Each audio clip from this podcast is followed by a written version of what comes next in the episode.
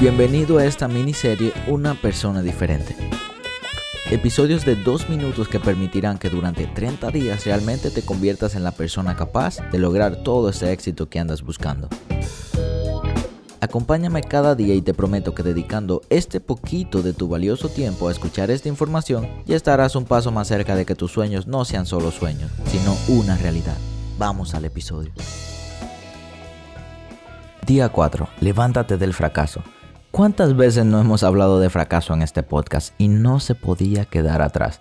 Escucha esto, una filosofía de vida que me ha ayudado a despertarme y a levantarme de cualquier ocasión en la que yo caiga al suelo. Yo pienso, todos los días fracaso, todas las semanas fracaso, todos los meses, todos los años y todos los siglos fracaso. Desde que nací, desde que soy pequeñito, estoy fracasando. Entonces, ¿por qué sentirme mal cuando las cosas no salgan como yo quiero? Porque gracias a todos los fracasos que tomé ayer, antes de ayer, la semana pasada, el mes pasado, soy quien soy hoy. El fracaso ya no es un enemigo en mi vida, sino que es un amigo. Yo lo perdoné y ahora él está sentado al lado mío. Incluso estoy grabando este podcast y tú no sabes cuántas veces yo he fracasado en intentar grabarlo. He tenido que parar dos veces, viene un sonido de afuera que daña el audio y todo tiene que quedar para mí perfecto para que se escuche súper bien esta temporada, sea de mucho provecho tantos fracasos que me rodean que ya aprendí a bailar con él. Si ahora mismo hay algo que te está tumbando, que sientes que ya no puedes más, agradecele. Dile gracias. Gracias Dios porque me chocaron el carro. Yo no lo entiendo hoy porque me duele y tendré que gastar dinero en arreglarlo, pero algo iba a pasar que me tuvo que pasar esto a mí.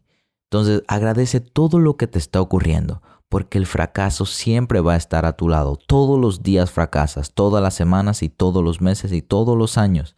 Acostúmbrate a seguir fracasando, porque así será tu vida entera.